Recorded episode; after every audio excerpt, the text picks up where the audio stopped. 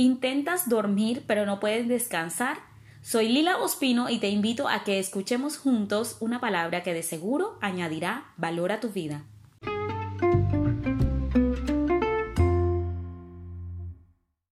Jehová es mi pastor, nada me faltará. En lugares de delicados pastos me hará descansar, junto a aguas de reposo me pastoreará. Confortará mi alma, me guiará por sendas de justicia por amor de su nombre. Aunque ande en valle de sombra de muerte, no temeré mal alguno, porque tú estarás conmigo. Tu vara y tu callado me infundirán aliento. Aderezas mesa delante de mí en presencia de mis angustiadores. Unges mi cabeza con aceite, mi copa está rebosando. Ciertamente el bien y la misericordia me seguirán todos los días de mi vida, y en la casa de Jehová moraré por largos días. Cada vez que leo o recuerdo en mi mente este salmo, es inevitable tener la sensación de protección, de compañía, de cuidado y de amor que solo Dios puede dar, haciéndome sentir segura, tranquila, confiada y por sobre todo guiada porque es imposible leerlo desde mi autosuficiencia.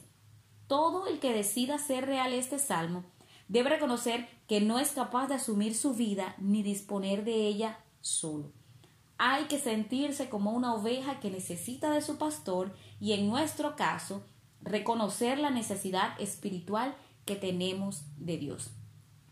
Hoy nos vamos a detener solamente en el versículo 2. En lugares de delicados pastos me hará descansar, junto a aguas de reposo me pastoreará.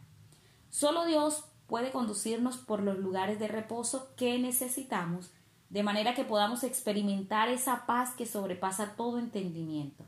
Y es que así como físicamente nos cansamos, mental y espiritualmente también, también lo hacemos cuando tratamos de resolver los problemas por nuestros medios y hasta nos acostamos en la cama para descansar, pero nuestra mente llena de pensamientos independientes e indiferentes a la dirección de Dios solo nos conducen al cansancio, al agotamiento, a la ansiedad y en muchos casos hasta la depresión. Pero si dejamos que sea el buen pastor, quien es el único que conoce nuestro destino, nos guíe, de seguro nos llevará a esos pasos delicados y esas aguas de reposo donde restaurará nuestras almas espiritualmente.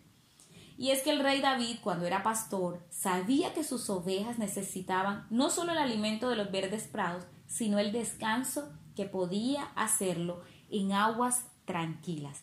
¿Por qué? Porque allí podía él lavarlas, limpiarle sus heridas.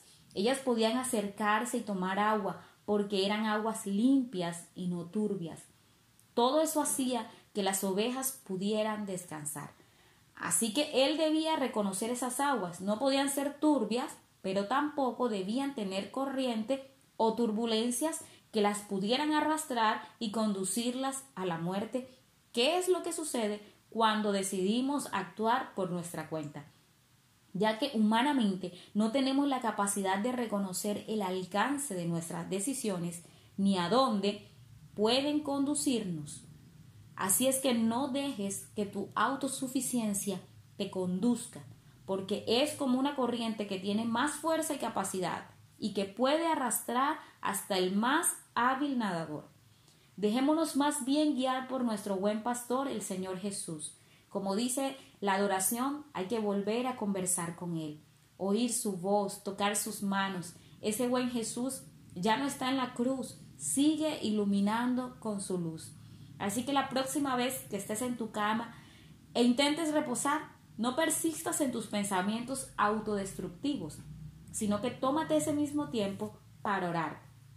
Porque el Señor Jesús dijo, mis ovejas oyen mi voz y yo las conozco y me siguen, y yo les doy vida eterna y no perecerán jamás, ni nadie las arrebatará de mi mano. Solo ahí es el lugar donde en realidad hallaremos reposo. Dios nos bendiga.